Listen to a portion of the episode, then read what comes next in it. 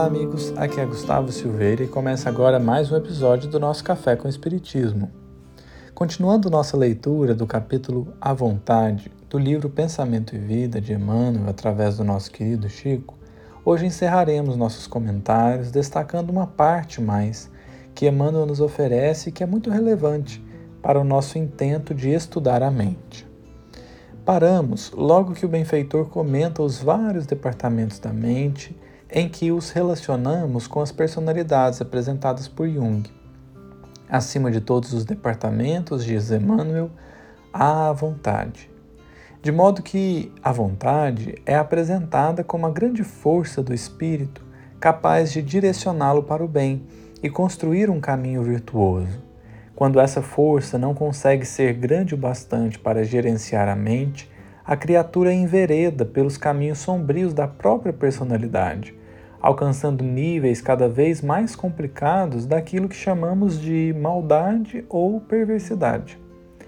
Essa é a nossa proposta dentro daquilo que Emmanuel apresenta. Continuando então, vamos ler o seguinte: A vontade é a gerência esclarecida e vigilante, governando todos os setores da ação mental. A divina providência concedeu-a por auréola luminosa à razão depois da laboriosa e multimilenária viagem do ser pelas províncias obscuras do instinto. Para considerar-lhe a importância, basta lembrar que ela é o leme de todos os tipos de força incorporados ao nosso conhecimento. A eletricidade é energia dinâmica, o magnetismo é energia estática, o pensamento é força eletromagnética. Pensamento, eletricidade e magnetismo conjugam-se em todas as manifestações da vida universal, criando gravitação e afinidade, assimilação e desassimilação nos campos múltiplos da forma que servem à romagem do espírito para as metas supremas traçadas pelo plano divino. A vontade, contudo, é o impacto determinante. Nela, dispomos do botão poderoso que decide o movimento ou a inércia da máquina. O cérebro é o dínamo que produz a energia mental, segundo a capacidade de reflexão que lhe é própria. No entanto, na vontade temos o controle que a dirige nesse ou naquele rumo, estabelecendo causas que comandam os problemas do destino. Sem ela, o desejo pode comprar ao engano aflitivos séculos de reparação e sofrimento. A inteligência pode aprisionar-se na enxovia da criminalidade. A imaginação pode gerar perigosos monstros na sombra. E a memória, não obstante fiel à sua função de registradora, conforme a destinação que a natureza lhe assinala, pode cair em deplorável relaxamento. Só a vontade é suficientemente forte para sustentar a harmonia do espírito.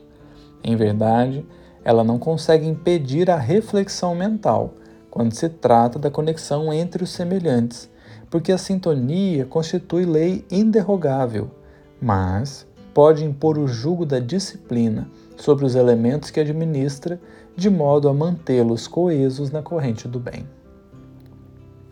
O que gostaríamos de destacar é este trecho. A eletricidade é energia dinâmica, o magnetismo é força estática, o pensamento é força eletromagnética. Pensamento, eletricidade e magnetismo conjugam-se em todas as manifestações da vida universal, criando gravitação e afinidade, assimilação e desassimilação nos campos múltiplos da forma que servem à romagem do espírito para as metas supremas traçadas pelo plano divino. Queremos chamar atenção para o fato de que Emmanuel não escreveu exatamente que o pensamento é uma onda eletromagnética, que, aliás, é até uma questão bastante interessante, ainda sem uma resposta definitiva. Mas o benfeitor escreveu: o pensamento é força eletromagnética. Usou a palavra força e não onda. E isso é relevante porque é uma reflexão feita com base no que ele acabou de falar sobre eletricidade e magnetismo. Eletricidade é energia dinâmica, isto é, com movimento que impulsiona movimento. Magnetismo é energia estática, isto é, estacionária. Pensamento, enquanto força eletromagnética, quer assim dizer, o pensamento pode ser dinâmico ou estático, atraindo ou repelindo, assimilando ou desassimilando informações, cristalizações, clichês mentais. Por isso ele escreveu depois: a vontade, contudo, é o impacto determinante. Nela dispomos do botão poderoso que decide o movimento ou a inércia da máquina, isto é, se o pensamento será uma força dinâmica de movimento ou uma força estática de inércia. Não cremos então que Emmanuel esteja afirmando que o pensamento é literalmente uma onda eletromagnética, mas uma força que pode ser posta em movimento ou ser aprisionada no ser. E mais uma vez, é a vontade que determinará a condição da força do pensamento. Por isso acreditamos que o benfeitor tem encerrado o capítulo dizendo: só a vontade é suficientemente forte para sustentar a harmonia do espírito.